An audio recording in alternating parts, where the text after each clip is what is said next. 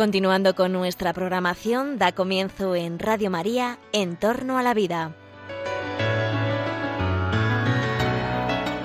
Un espacio dirigido por Jesús San Román.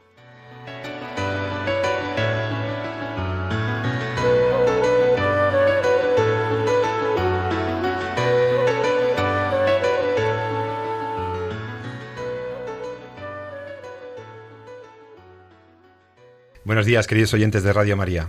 Os saluda José Carlos Avellán. Estás escuchando En torno a la vida.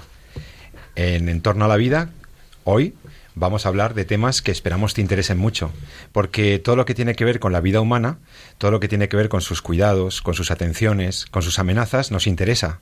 En este programa, académicos, expertos, sabes que vamos a ir tratando aquellos asuntos de la actualidad bioética y de la actualidad biomédica que merecen una reflexión moral que merecen una evaluación ética. Sí, porque los actos humanos, los actos de las personas, se dirigen siempre a un fin, siempre han de buscar el bien. Y cualquier actuación técnica, por muy perfecta técnicamente que sea, tiene una connotación moral.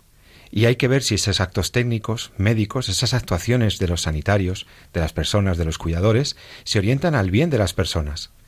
Cuando se acerca el final de la vida, cuando acontece la enfermedad, cuando nos encontramos eh, en situación de vulnerabilidad, de fragilidad, pues por mil razones que tiene la vida y en la que a lo mejor tú que nos estás escuchando te encuentras, pues eh, efectivamente lo que esperamos es que las personas que están a nuestro alrededor, las personas que la sociedad pone a nuestro cuidado, cumplan con unos deberes deontológicos, éticos y morales. Esperamos que los cuidadores estén a la altura, como habitualmente lo están. Esperamos que los médicos seleccionen bien las terapias, acierten con los diagnósticos, acompañen el sufrimiento, estén con nosotros. Pero también esperamos que la sociedad responda.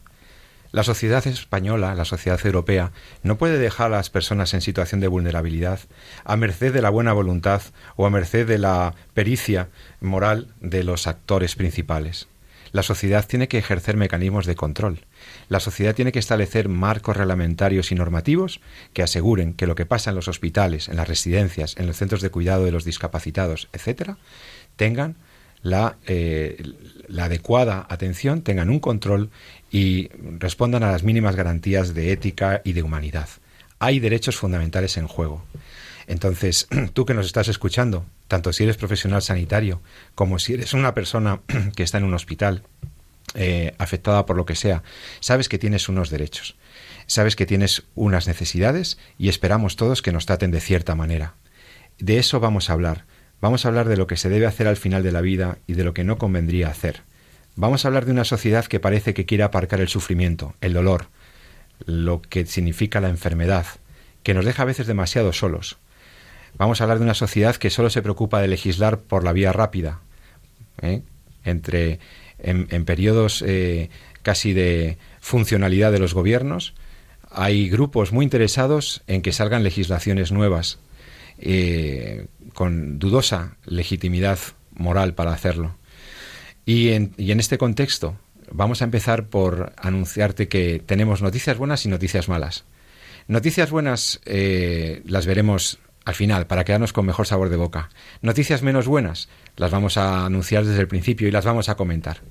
Sí, se anunciaba hace unos días y hemos visto que en la agenda parlamentaria del Gobierno en funciones de España se inicia la tramitación, se inician los trámites para dar lugar a una ley sobre el final de la vida, una ley que ya en su fase de proyecto de ley comentábamos en estas mismas ondas, comentábamos muy críticamente con expertos, una ley sobre la eutanasia cuando lo que necesitamos es financiación de los cuidados paliativos, cuando lo que necesitamos es preparación específica para los cuidados paliativos, para la atención integral a los pacientes, cuando lo que necesitamos es un marco normativo que dé seguridad a las familias y a los cuidadores, cuando lo que necesitamos es precisamente que la sociedad se involucre con los más vulnerables, justo en eso el gobierno de España solo sabe sacar una norma, proponer a los parlamentarios españoles que aprueben una norma que va a facilitar la aplicación de la eutanasia en España que va a facilitar incluso en determinadas circunstancias alguna forma de suicidio asistido y que desde luego deja en un segundo plano la posibilidad de aplicar de manera universal, con equidad de acceso, los cuidados paliativos. Qué lástima, qué oportunidad puede perder España. España que podría liderar por nobleza, por tradición, por, por, la calidad de nuestros servicios sanitarios, podría liderar una iniciativa, con una iniciativa legislativa, la atención que se debe a las personas, parece que quiere ir por la vía rápida. Bueno, pues, pues sí, pues esta es la noticia menos buena, porque nada bien pinta esta ley de eutanasia, que iremos comentando en sucesivos programas con otros expertos. Vamos a ver qué evolución parlamentaria tiene, vamos a ver qué enmiendas consiguen sacar adelante algunos grupos. Pero me parece a mí que hay bastante indiferencia a los temas morales en algunas áreas del Parlamento español. Vamos a ver lo que pasa. Pero sí está claro que una ley que favorezca la eutanasia no es una ley que desde luego los cristianos veamos como una ley justa ni siquiera las personas de buena voluntad y de buen sentido. ¿Cómo podría ser justa una ley que facilita que un médico, que un señor que ha estudiado o una señora que ha estudiado durante seis años, que ha estudiado, que ha tenido unos años de residencia, que se ha preparado para curar, que se ha preocupado de formarse intensamente, enfermería, medicina, carreras tan exigentes, en donde les preparan para curar y cuando no pueden curar, cuidar, paliar, ¿Cómo puede ser que la ley ponga a disposición de las personas la posibilidad de pedirle a mi médico que me administre un veneno o que acabe con una situación terapéutica que todavía tendría expectativas en pos de la eutanasia? Pues esto es lo que se nos viene adelante, se nos viene encima, ¿eh?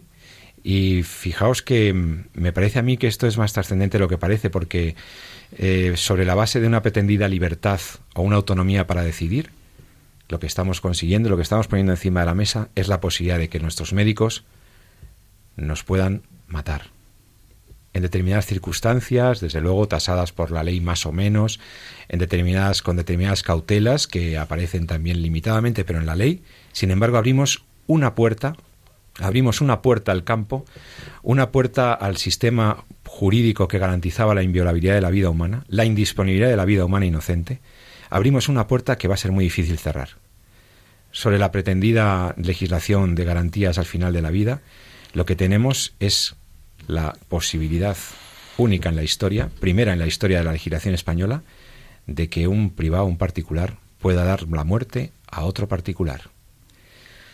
Sí, eh, y además, eh, aunque se, mm, la experiencia de otros países nos dice mucho de cómo funciona esto, se empieza por autorizar la muerte a petición en determinadas circunstancias muy dramáticas, en donde claramente puede constar un consentimiento, pero poco a poco, por esa ley de la pendiente deslizante, por esa ley de la dificultad de establecer límites, a lo que se va es a los consentimientos presuntos o a las eutanasias no voluntarias, como está ocurriendo en Holanda y en algún otro país. Vamos a ser, lamentablemente, uno de los cuatro o cinco países del mundo que autoricen la eutanasia. Vamos a ser pioneros en algo tan horrendo como que se pueda dar la muerte a petición a un paciente. Yo lo lamento. Desde estas ondas y desde luego a título personal lamento mucho que esto pueda empezar a pueda darse en España. Si desde luego el gobierno que está en funciones consigue sacar adelante este proyecto de ley, en pocos meses nuestros pacientes tendrán este riesgo. Y es nuestro deber advertirlo, y es nuestro deber avisarlo, y es nuestro deber ilustrar por qué creemos que esa norma sería injusta. ¿Por qué sería injusta? Y también presentar algunas alternativas y algunos casos que veremos aquí de cómo se puede hacer todo lo contrario y cómo se puede ser como una medicina y una atención puede ser verdaderamente humana sin tener que recurrir al homicidio compasivo. El caso Lambert, el caso de aquel enfermero francés que comentábamos en estas ondas hace poco tiempo, el caso de este verano, ¿no? de, eh, de esta niña eh, Tafida que también andaba con, con el riesgo de ser eutanasizada, nos alertan, son casos extremos que se sacan a la opinión pública para ir generando un debate social falseado, un debate falaz. En fin, no me extiendo más. Valga esto como editorial introductorio y en alerta a la sociedad española por lo que se nos viene encima. Y ahora lo vamos a comentar con los expertos que me acompañan aquí, en Radio María. Eh, está conmigo, eh, como siempre, nuestro director, el profesor Jesús San Román, médico, bioticista. Querido amigo, ¿qué tal? Buen día, ¿cómo estás? Pues muy buenas, Pepe. Como siempre, encantado de estar aquí contigo dirigiendo este programa. Pues muchas gracias. Y también está con nosotros nada menos que la profesora Elena Postigo, profesora de la Universidad Francisco de Vitoria, experta bioeticista internacionalmente reconocida y muy amiga de los oyentes de Radio María. ¿Qué tal, Eh, Elena? Encantada de estar aquí después del verano y con todos nuestros oyentes. Bueno, y que sepáis, que sepan todos nuestros oyentes que también participa de nuestro programa y de la preparación del mismo nuestra querida enfermera y estudiosa de la bioética, Noelia Palacio. ¿Qué tal, Noelia? ¿Cómo estás? Bien, buenos días. Bienvenida otra vez. Y Gracias. gracias por todo tu trabajo documental que nos ayuda a preparar los programas. Gracias. Bueno, pues ahí estamos. Eh, ley de eutanasia en vez de una ley de cuidados paliativos. Ley que facilita el suicidio asistido, que podría llegar a facilitar determinadas circunstancias, en vez de una ley que de atención integral al paciente. Reacciones, amigos. Bueno, yo creo que no, no- es casualidad, la verdad, que sea la primera ley que se... Yo creo tampoco, y venimos hablando y lo comentábamos antes del programa, yo creo que este último año ha sido probablemente el año de todos los que llegamos de de- con este programa en el que más hemos hablado del final de la vida, ¿no? Ha habido otros momentos donde hemos hablado mucho de edición genómica, donde hemos hablado de técnicas de reproducción asistida, pero efectivamente estamos a las puertas, como bien has dicho al inicio del programa, de, la legalización de la eutanasia, ¿no?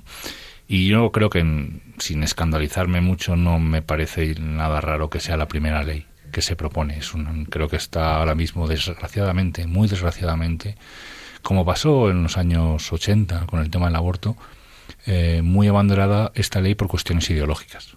¿no? Quiero decir, el- realmente no creo que haya un análisis serio de la demanda que pueda tener el- la enfermedad terminal en nuestro país de cara a cuáles son los cuidados y las regulaciones que necesita de sus políticos o de sus gestores, porque en el fondo nuestros políticos son los que crean las normas de juego, los que muchas veces dirigen además en un sistema sanitario como el nuestro, que es, gracias a Dios, afortunadamente, una de nuestras grandes perlas, que es un sistema eh, universal, gratuito, y por ello está en manos de nuestros gestores. Ellos son los encargados de ver cuáles son las necesidades ¿no? que el sistema sanitario y los pacientes en condición de enfermedad eh, pues avanzada o muy ya al final de sus días necesitan. Yo sinceramente no creo que, que la eutanasia sea eh, una necesidad que la sociedad esté pidiendo. La gente, lo que, lo que está ocurriendo en nuestro entorno es que efectivamente la, la pirámide poblacional, la cúspide ha subido mucho, cada vez vivimos más, cada vez tenemos más años en la vida, pero esos más años en la vida no han llevado una más vida en los años, que es una cosa que ya nos dijo la Organización Mundial de la Salud hace mucho. Nos dijo, usted, ustedes viven mucho. En España se vive mucho y mucho tiempo, pero tienen todavía el reto pendiente de no solo vivir más tiempo, sino vivir bien durante ese tiempo de más que viven ustedes. ¿no? Es decir, no solamente hace falta añadir más años a la vida, ¿no? sino más vida también a los años. Y eso es lo que realmente creo que nuestros mayores nos están pidiendo.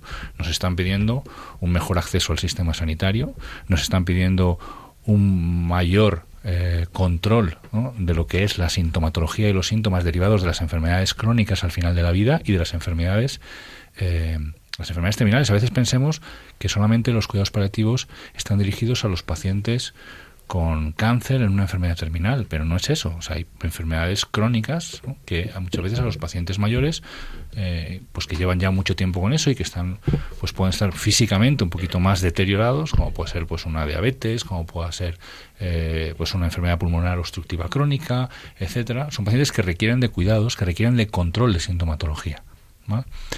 Creo que eso es si tuviera que valorar, podríamos decir que hemos avanzado mucho, pero estamos todavía lejos del aprobado.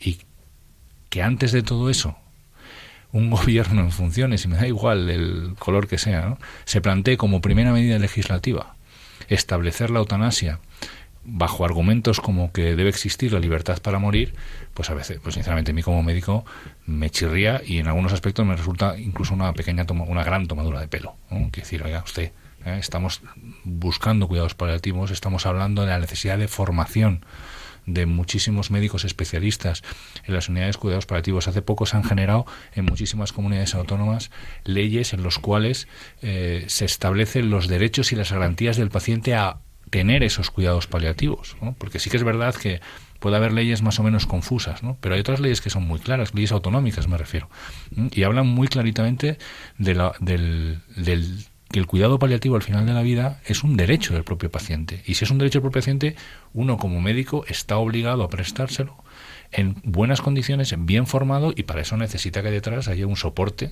de lo que los sistemas políticos y los dos gestores políticos están haciendo.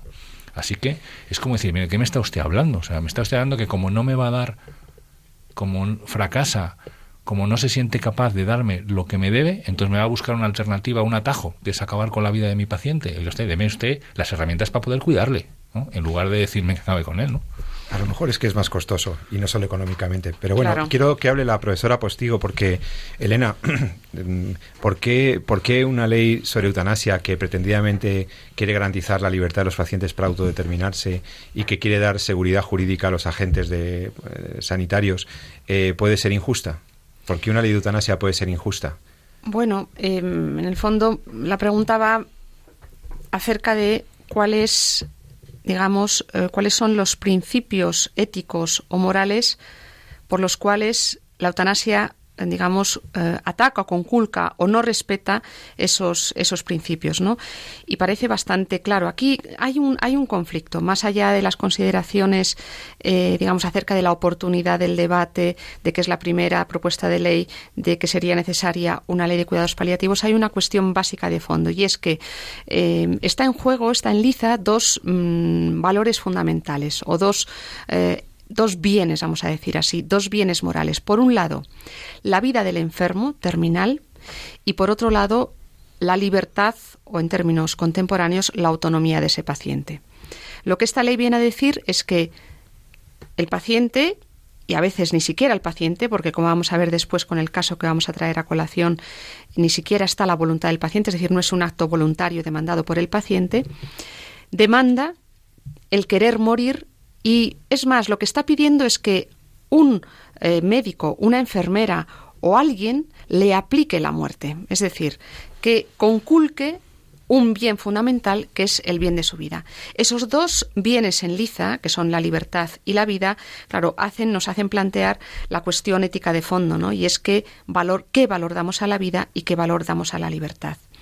Desde una perspectiva eh, clásica, desde una perspectiva del derecho, eh, yo diría del derecho clásico, el derecho natural, claramente la libertad debe respetar como bien fundamental la vida y la integridad de las personas. Es además un derecho humano, ¿no? La vida y la integridad. Aquí lo que vamos a generar es una brecha, una grieta en el derecho, una grieta que ya está empezada con, en otro momento con el aborto, el derecho a abortar, el derecho para matar. Estamos hablando de esto, derecho para matar. Negro sobre blanco es esto, derecho para matar en determinadas condiciones. Pero el discurso está es engañoso porque em, se nos traslada, o al menos así están haciendo los políticos en estas propuestas de ley, socapa de dignidad de la persona que muere, dignidad del paciente. Es un discurso engañoso, haciendo suponer que el único modo digno de morir es la muerte con eutanasia o con suicidio asistido. Y esto es falso, es una falacia. ¿Eh? Se puede morir con dignidad sin aplicar necesariamente la eutanasia en el respeto, el cuidado de la persona en esos momentos. Por tanto, estamos hablando de eh, la ruptura, digamos, del orden y el derecho natural eh, occidental, ¿no? Algo que ya hemos hecho, repito, con el aborto, pero esto es una brecha que va a aumentar, ¿no? Esto por responder a tu pregunta, eh, Pepe. Pero yo quería hacer también, además, una reflexión eh, eh, acerca de mm, el papel del médico, porque claro, aquí es que no es solamente que yo decido morir, porque yo si quiero morir me tiro por la ventana o pido una pastilla a alguien y me la tomo. Se trata de otra cosa, se trata de hacer que profesionales cuya finalidad y cuya profesión tiene el fin de cuidar de las personas hagan justamente un acto contrario a su ARS, en este caso ARS médica o la de cualquier otro clínico. Y esto es muy grave y además está habiendo una respuesta por parte de estos profesionales, la Asociación Médica Mundial, la Asociación Colegial, eh, los colegios de médicos españoles, la Asociación Española de Bioética y Ética Médica, todos han emitido comunicados y documentos donde se manifiestan abiertamente contrarios al considerar la eutanasia como un acto médico. Luego, tampoco deben meterlo en el saco de los actos médicos, porque, como he dicho antes, es desvirtuar la naturaleza misma de la finalidad del acto médico. ¿no? Entonces, hay, mm, yo creo que no ha, no ha habido en España, eh, aparte, eh, hay un hecho anecdótico, pero que se puede comentar, y es que fue hace una semana el debate que era el Día Mundial de la Prevención del Suicidio, nada menos.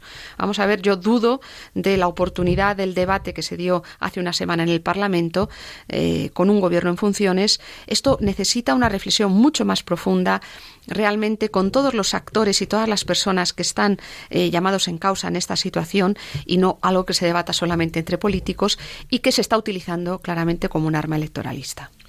Aquí hemos visto muchas veces que hemos aclarado, hemos intentado aclarar con casos, además, em, eh, que se van sacando a la luz pública, hemos ido intentando aclarar este tema de la eutanasia y de la, del falseamiento del concepto de la libertad. Porque realmente en el caso de la eutanasia hoy por hoy en Occidente, el tema de la autonomía del paciente ha pasado a un segundo plano. Ha pasado claramente a un segundo plano. Eh, ¿Por qué? Porque Primero, porque las personas que están en, graves padecimientos o graves sufrimientos en un hospital, por ejemplo, eh, ya tienen gravemente limitada su autonomía, es decir, su propia competencia ya, ya, es, ya está gravemente mermada. Y aunque lo hubieran dejado escrito en un documento de instrucciones previas, que en el caso de España sería nulo por inválido y por ilegal, esa pretensión puede haber cambiado en cuanto acontece en las situaciones finales de la vida. Por lo tanto, para empezar, una duda sobre la autonomía de quien a quien se le reconocería ese pretendido derecho a la eutanasia. Pero es que además, a mí me parece más importante lo que está ocurriendo en la sociedad. El mismo concepto, como aludía la profesora Postigo, el mismo concepto sobre lo que significa y lo que vale una vida humana. Una vida humana vulnerable, una vida humana dependiente, una vida humana frágil, incluso sufriente o muriente, tiene un valor en sí misma. Tiene valor. La sociedad tiene que entender que la vida no es una propiedad de nadie y que ni siquiera del Estado. Hace mucho tiempo que le retiramos el poder de disposición sobre la vida al Estado cuando, por ejemplo, suprimimos la pena de muerte. Hace mucho tiempo que dijimos que nadie puede quitarle la vida a otro.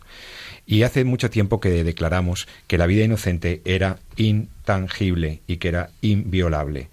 Entonces aquí lo que está en juego es qué valor se concede a esas vidas dependientes, gravemente dependientes, personas con discapacidad, menores gravemente enfermos, etc. Y en estos casos el criterio de la Iglesia Católica el criterio de la bioética personalista y de muchísimos expertos y de la mayoría de los médicos se puede resumir en una frase. Eh, dejar morir cuando no se puede curar no es lo mismo que matar. Éticamente, dejar morir a alguien cuando su proceso de enfermedad, su deterioro, su situación no es reversible, resulta cualquier tratamiento ya fútil, o sea, inútil, ineficiente en todo punto.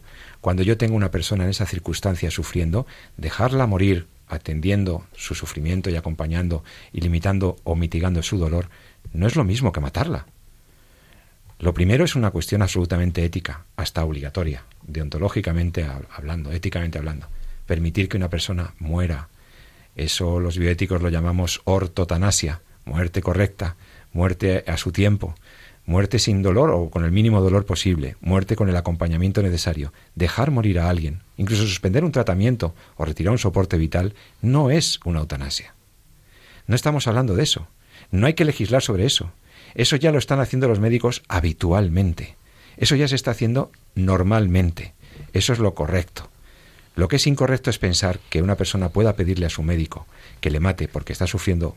Realmente no juzgamos al que lo pide, ni siquiera al que cree que hace un bien haciéndolo, sino a quien lo autorizó legalmente, quien pretendió dar patente de legalidad y de moralidad a un acto homicida. No se puede matar para evitar el sufrimiento, no se debe hacer. Debe estar claro esto porque algunas personas hablan de eutanasia pasiva, confunden el lenguaje, se manipula, se tergiversan los términos. Y ante esos ejercicios de manipulación debemos ser muy claros. Nadie quiere el sufrimiento, nadie quiere el dolor. Ni los médicos los primeros que trabajan contra eso. Nadie quiere sentirse solo, nadie quiere sufrir. Y hay que poner los medios para que la gente no esté mal. Pero eso no puede significar que para evitar un problema o un sufrimiento, para erradicarlo, autoricemos que alguien mate a otro. Matar a otro es un acto homicida, va contra la ley de Dios, va contra la ley revelada, va contra la ley natural, va contra el derecho natural, va contra el derecho occidental tradicionalmente acendrado durante siglos. No se puede matar a otro. Y en tiempos de guerra matamos, en circunstancias de legítima defensa podemos matar, pero el acto en sí nunca fue bueno.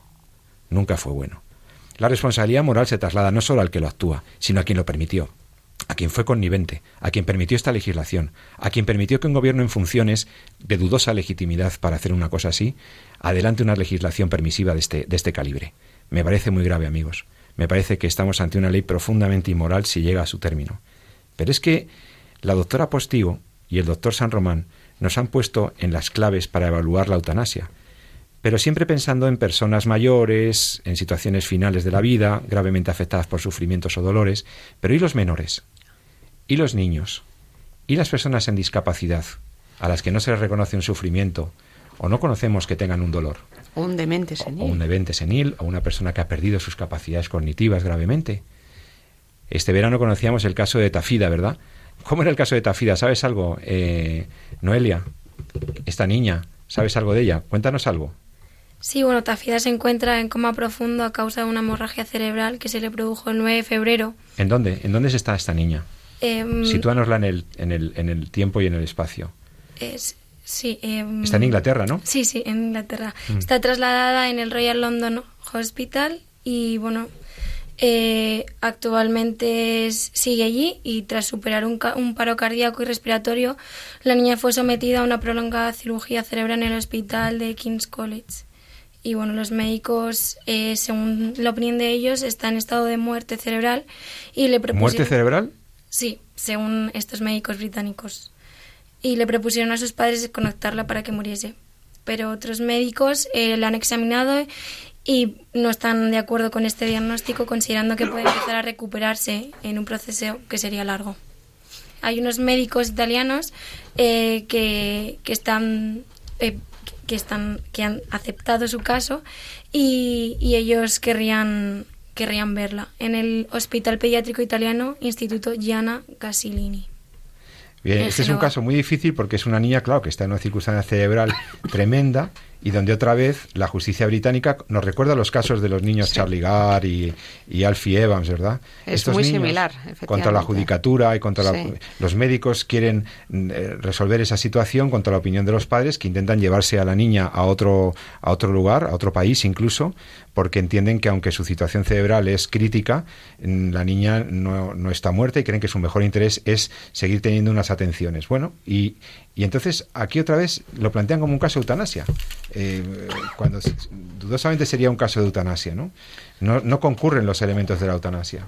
Bueno, en primer lugar, habría que ver desde el punto de vista clínico, a mí al menos me faltan datos o no los he encontrado, si exactamente el diagnóstico realizado por los primeros, el primer diagnóstico del, del centro médico sea realmente una muerte cerebral, porque si está en muerte cerebral, el Está problema muerta. no se plantea. Claro, no hay problema. Eh, Parece Claro, que no está en muerte cerebral. Es, es- es obvio, por lo menos es lo que dicen. A ver, este es uno de los grandes problemas a los cuales te lleva esta pendiente de resbaladiza en el que acabas, eh, como la salida va a ser fácil, pues acabas re- relajando el diagnóstico. Es decir, antes, eh, en la época en la que yo me formé, determinar si un paciente estaba muerto o no estaba muerto, si estábamos en situación de muerte cerebral, era, es- es- era fundamental. ¿no? ¿Por qué? central. Porque, claro, tú ahí marcas, el- no solamente eh, marcas de, de- de forma clara cuál es el futuro tu ac- de acción con ese paciente. Si el paciente ya ha fallecido, si estás ante un paciente cadáver, pues, eh, por- pues, y muerte cerebral de- determinada, pues poner en marcha, por ejemplo, por ejemplo, procedimientos de, de trasplantes de órganos, etcétera, etcétera lo cual obviamente no puedes hacer si el paciente no ha fallecido, si está vivo. ¿no? Ahora bien, si el resultado de una cosa u otra va a ser que si no está muerto lo voy a matar yo, como bien ha explicado Elena, entonces, ¿para qué me voy a...? Claro, llega un momento en que las cosas empiezan a relajarse, y a eso, y a eso vamos, ¿no? Quisiera aclarar a nuestros oyentes que mm, hay tres estados clínicos muy distintos que tienen distintos parámetros de constatación, que son el coma, el estado vegetativo, ya sea persistente o no, y la muerte cerebral. Cuando yo en su día hice la tesis doctoral sobre este tema, allá por el año 95, entonces se discutía mucho sobre ello y de hecho han variado algunos de los criterios, etcétera. Pero una persona que está en muerte cerebral, hay un cese total e irreversible de toda la actividad troncoencefálica y cortical. Es decir, no hay realmente ni posibilidad de recuperación y eso- el cerebro está dañado gravemente de forma que la, la persona ha fallecido. ¿eh? La mantenemos, digamos, eh, la mantenemos con la, eh, en su caso, si la hubiera, con la cardiorrespiración, car- la función cardiorrespiratoria activa artificialmente para mantener sus órganos, digamos, vivos en el caso de que hubieran trasplante. Pero el coma y el estado vegetativo son estados clínicos en los que la persona está viva y, por tanto, ha de ser tratada a todas luces con el respeto, la dignidad que merece una persona viva. Y poner los medios, el coma podría ser incluso reversible, según el estadio en el que éste estuviera, y el estado vegetativo, aunque no haya eh, posibilidad de recuperación, de hecho todavía, y quiero aquí dar un dato mm, bastante de los últimos años, es que se ha visto que personas que estaban en estado vegetativo, de las cuales se suponía que no había ninguna actividad cerebral, se ha constatado, metiéndolas en un TAC, que sí que hay actividad eh, cerebral. De hecho, ha llevado a algunos intensivistas a replantearse la misma definición del estado vegetativo. ¿eh? Y esto lo digo porque no es tan claro, ni es ni blanco ni negro, ni, pero sí son criterios que los médicos los tienen definidos. Y por lo visto, Tafida no estaba todavía en muerte encefálica o muerte cerebral. ¿eh? Y por tanto debía ser tratada con el cuidado y la atención necesarias. Sí, de hecho, en la noticia que sale en los medios de comunicación, el, motivo por el cual se justifica la eutanasia uno de los motivos por el cual se justifica la eutanasia en el sistema británico es que entienden que darle muerte es el mejor interés para el menor en cuestión. Con lo cual, al final llega un momento dado en que somos, claro, esto es a lo que llegamos, ¿no? que somos nosotros eh, los que, el, personal médico, los que acaban decidiendo eh, sobre si la vida de otra persona es digna de ser vivida o no. Y, claro, pues ni siquiera, ¿no? ni siquiera no, no ya tenemos herramientas objetivas para valorar el daño.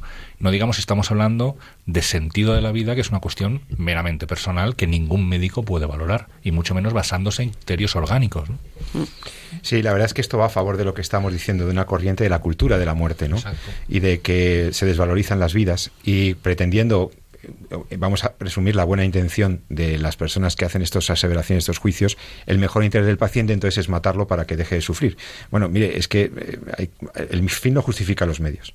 Y encima, cuando se trata de menores, cuando sacan casos de niños, es todavía más sangrante, ¿no? Como que, que, es más complicado de evaluar, como que nuestra sensibilidad se ve afectada, nuestra emotividad entra en el juicio racional y lo perturba. Y entonces, solamente cuando ves otras noticias, ¿no? Como que eh, médicos holandeses quieren abrir un centro de eutanasia para niños y cosas así, ¿no? Que, que ya eh, van a favor de la corriente, ¿no? Pero esta cultura de la muerte tiene casos como los que estamos comentando y tiene casos también positivos, es decir, casos positivos, tiene casos al revés que combaten esa cultura de la muerte, ¿no?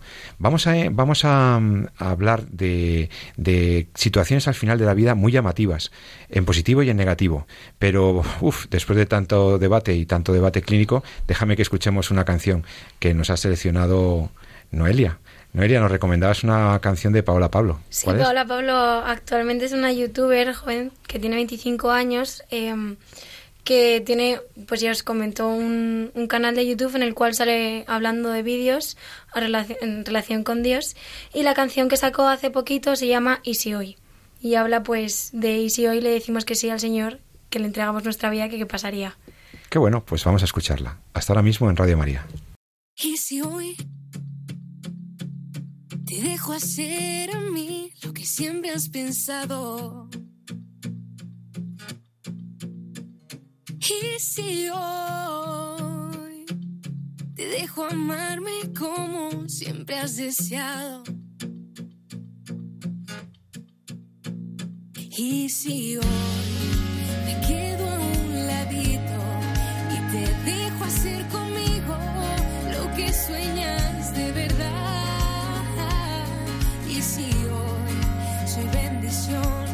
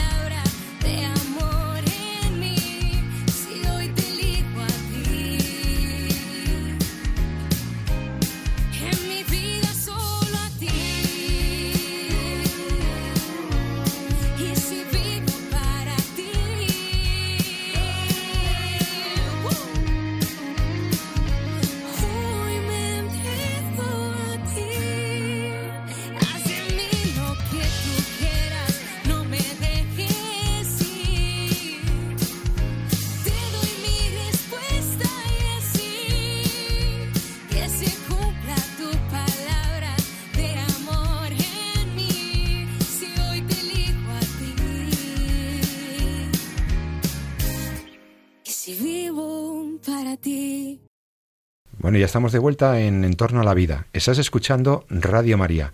Te habla José Carlos Avellán en el programa de la bioética, en el programa de los temas clínicos difíciles, de las situaciones que luego comentamos con los amigos. ¿Qué ha pasado con esta niña que la iban a dar la eutanasia? ¿Qué ha pasado con este señor enfermero francés? Estos casos que sobre los cuales a veces- a veces nos falta criterio porque no tenemos conocimientos médicos, no tenemos y nos falta a lo mejor eh, claridad en los criterios éticos.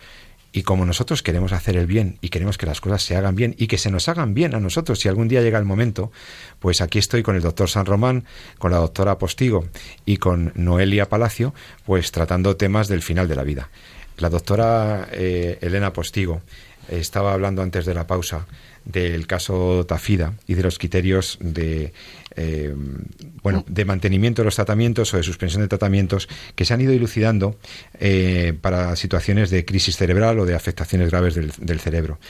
En todo caso, eh, bueno, y además tenías otro caso que también luego quiero que nos comentes Sí. de la actualidad, de última actualidad. Sí, ¿Alguna eh, acotación al tema Tafida o algún? Eh, no, mm, creo que deberíamos conocer más datos actuales de su estado clínico eh, para poder mm, afirmar qué es lo que en este momento se debería hacer con ella, porque hay que tener también en cuenta una cosa. En el caso de que Tafida realmente esté en una situación muy grave y realmente su situación vaya degenerando, quizás lo más adecuado e indicado es no ensañarse, es decir, Claro. no hacer actuaciones médicas tras actuaciones médicas o no trasladarla o no hacerle una tracotomía. Es decir, habría que conocer bien el caso para valorarla, porque eh, Sí, esto, es que Jesús, tú como médico, Claro, es que a veces lo- da la sensación, y yo me resisto a eso y, y creo que y que- y a denunciarlo, incluso en estos micrófonos, de que si no estás a favor de la eutanasia parece como que estás a favor del ensañamiento terapéutico.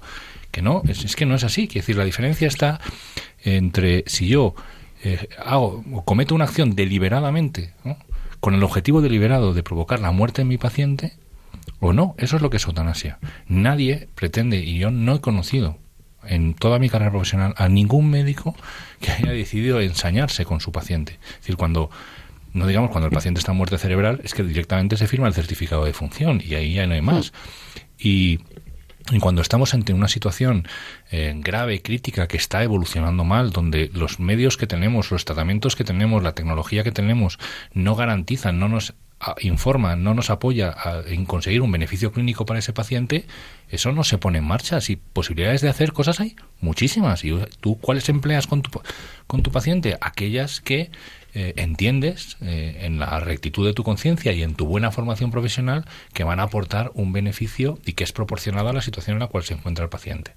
Otra cosa ¿no? Es como pasó con Vincent Lambert, cuando yo me dedico a juzgar si la vida que tiene mi paciente es digna de ser vivida y entonces decido por mi cuenta que como no está muy bien o como situación entiendo yo que tiene una calidad, entre comillas, o una dignidad que entiendo que no es asumible, pues entonces pongo en marcha un procedimiento que puede ser, como en el caso de Vincent, de Vincent Lambert, de eliminarle toda la nutrición y la hidratación, o bien, en otro caso, inyectar, como en el caso de Holanda, inyectar un fármaco mortal que lleva el objetivo directo de matar a mi paciente. Eso sí es eutanasia. Pero el ensañamiento telopéndico es otro. O sea, nosotros, los médicos, yo sinceramente no conozco a ninguno. Hay casos en la historia, efectivamente, pues en la Segunda Guerra Mundial, ensañamientos, etcétera. Pero hoy por hoy, nuestro sistema sanitario, yo no he conocido a nadie que se haya levantado por la mañana con el objetivo o con una orden de tratamiento de a ver cómo hago lo peor o, o el mayor daño posible a mi paciente, sino todo lo contrario. Sí, el riesgo de obstinación terapéutica yo creo que ya está bastante limitado, ¿no?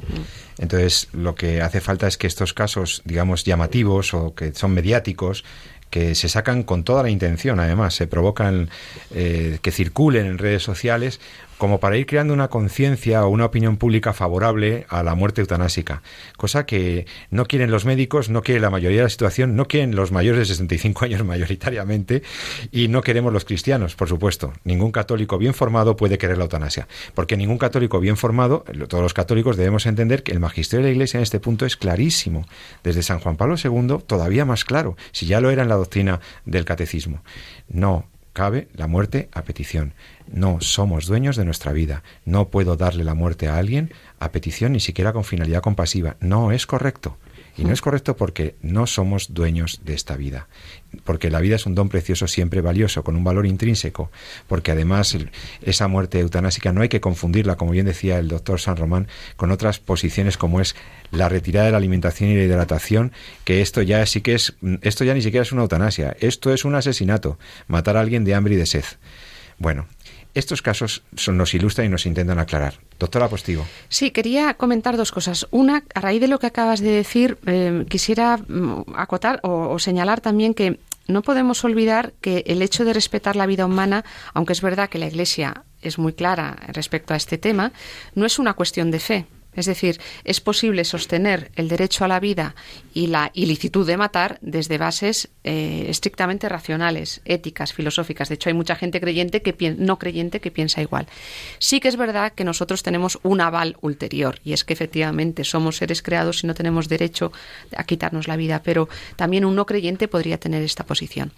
Y en segundo lugar, mm, mencionando lo que está sucediendo, o sea, creo que respecto a la eutanasia, este avanzar de la cultura de la muerte, en los países que nos han precedido y que ya tienen legislaciones sobre este tema, como son Holanda y Bélgica desde el año 2002 y 2003, se está produciendo un fenómeno de pendiente resbaladiza por el cual cada vez se aceptan más casos de eutanasia, como antes has comentado, Pepe, de personas eh, con Alzheimer, incluso personas con depresión o personas que no quieren vivir.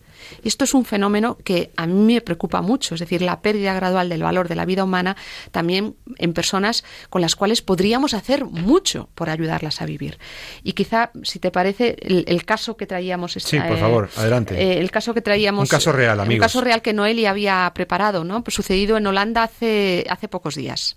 Sí, la justicia holandesa ha sentado jurisprudencia a favor de la eutanasia aplicada a pacientes de Alzheimer, aunque sus deseos de morir hayan sido expresados de manera contradictoria.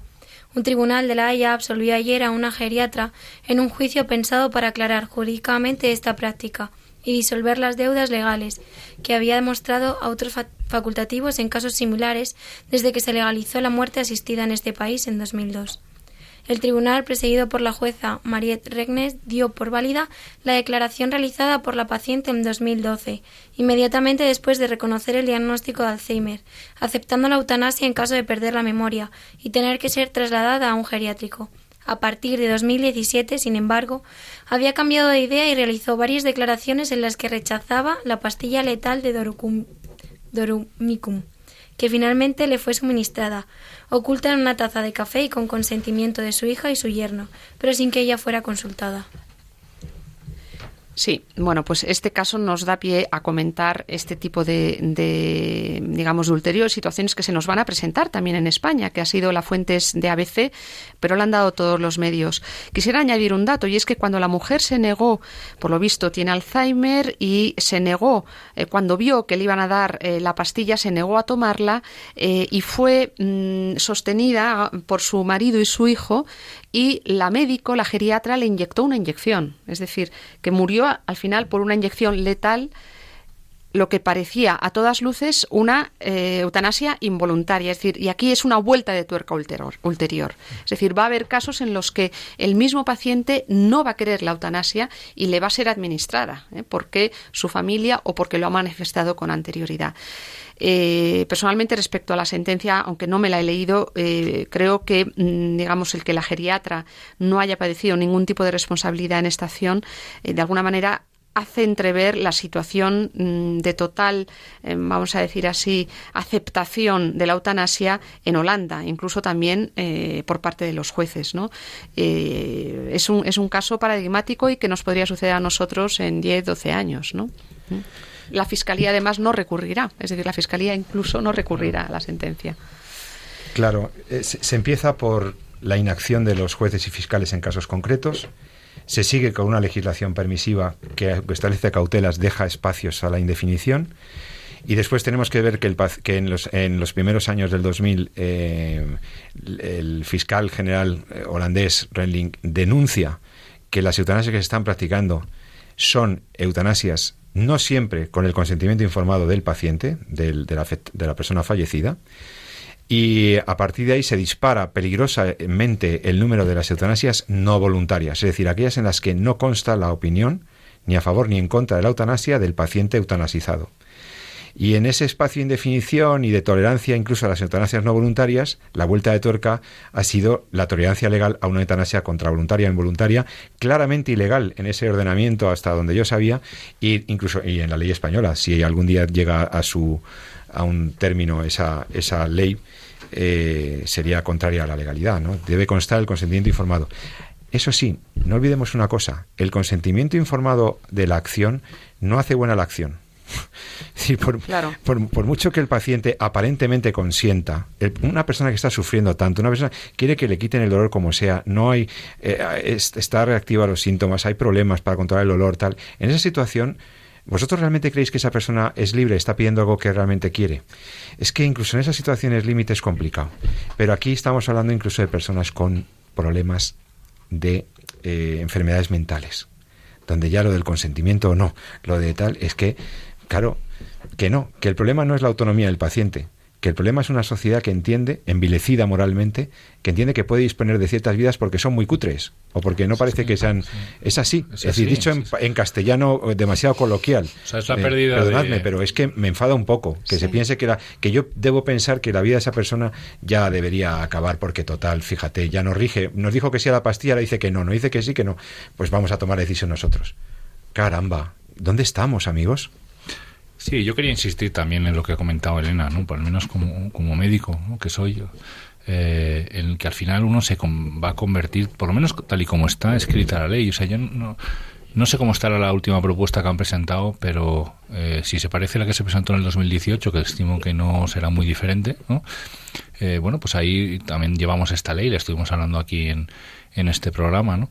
Pero eh, básicamente quien definía si la situación era tolerable o no, no era el médico, era el paciente, ¿no? en, en ese momento, en la definición. ¿no? Es decir, cuando nos encontrábamos ante una discapacidad grave, cro- grave crónica o ante una enfermedad eh, eh, incurable, que generase una serie de sufrimientos eh, y que esos sufrimientos no fueran soportables desde la perspectiva del paciente. ¿no? Eso, era un poco, eso es lo como estaba en la, creo recordar en la, en la definición. ¿no? Por tanto, al fin y al cabo, quien, quien, quien va a llevar, por así decirlo, la, la dirección o, la, o la batuta de qué situación es soportable o no, va a ser incluso la propia subjetividad del, del paciente, lo cual, pues acorde a un pensamiento, a una cultura que entiende que la vida, la dignidad de la persona no es intrínseca a la persona, sino que es una dignidad que uno puede eh, Graduar o conseguir o, valorar, sí. graduar o conseguir o perder en función de sus capacidades, pues también eh, parece lógico, ¿no? Lo cual va contra todo derecho humano universal, ¿no? Pero ahí está, ¿no? Con lo cual al final los médicos eh, nos, realmente no nos, no nos convertimos en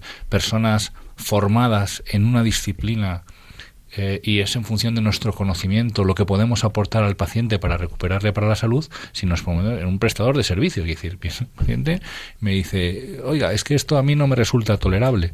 Pero usted, pero hombre, entienda que podemos hacer más cosas. No, no, no me resulta tolerable, quiero la eutanasia. Y ala, pues nosotros tenemos que practicarla como tal en función de que para el paciente esto es un derecho, como, como se entiende la ley. La, entiende, la ley se plantea como un derecho del paciente a solicitar que el médico le quite la vida. O sea, no es que el, si el paciente se quiere suicidar o no, sino que se establece como derecho el que yo como médico tenga que quitarle la vida a otro paciente. ¿no? Ese es, yo no creo que exista ningún otro derecho, quitando el del aborto, eh, derecho entre comillas me refiero, reconocido como ley, en el que otra persona esté obligada legalmente, entre comillas, a no ser que objete. Eh, a quitarle la vida a otra persona solo porque una persona lo pida. Exige un comportamiento contrario a la deontología, contrario a los valores del médico, contrario a la ética.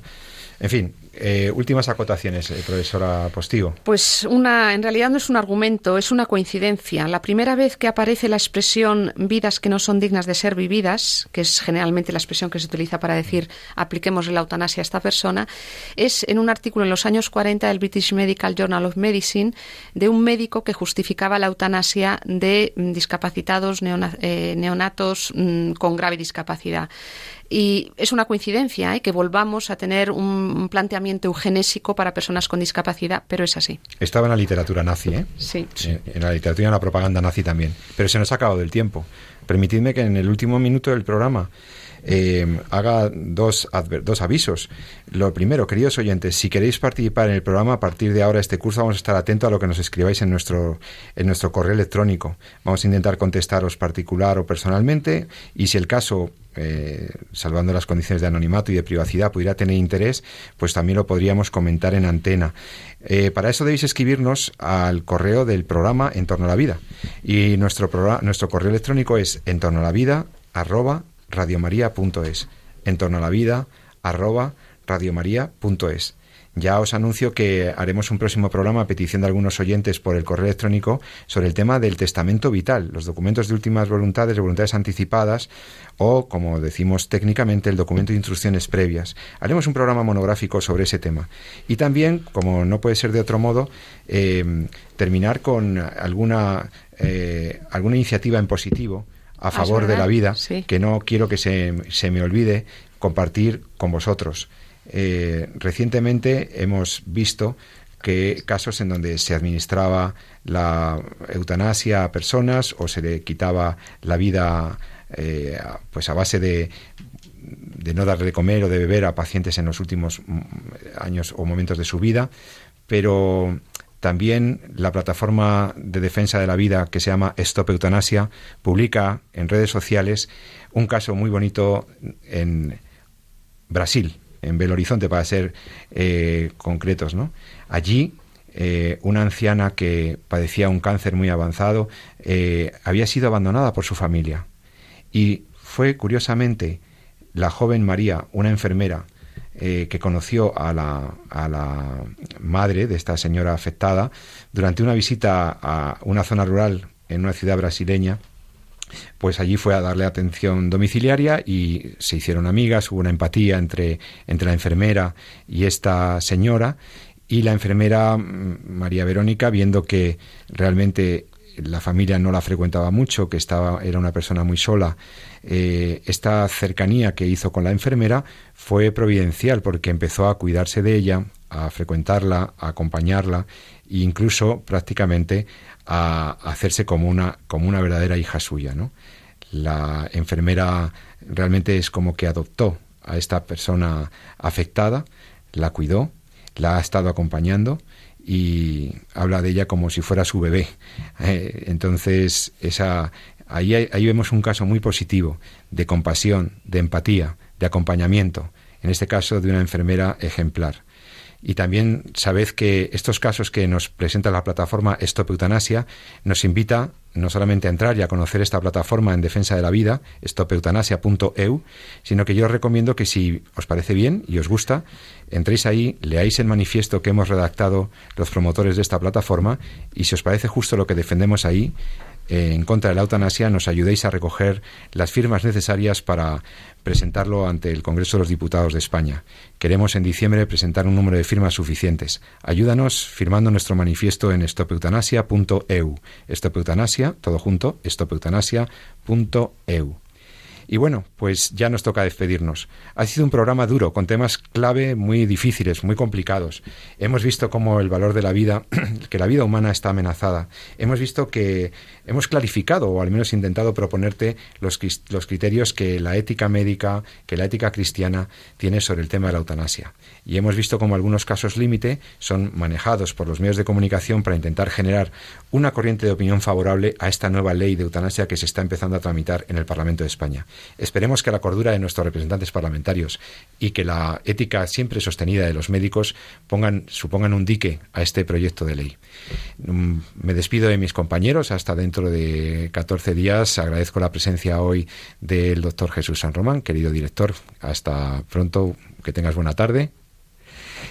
Buenas tardes, Pepe. O y, buenos a, días. y a- y a la doctora Elena Postigo, profesora de la Universidad Francisco de Vitoria. Muchas gracias otra vez. Esperamos encontrarnos contigo en próximos programas. Muchas gracias a vosotros. Gracias, Noelia, por la canción, por la documentación y a todos vosotros os invitamos a que dentro de 14 días nos podamos volver a encontrar en Entorno a la Vida. No olvidéis lo que siempre os proponemos desde este programa. Ama la vida y defiéndela. Muy buenas tardes.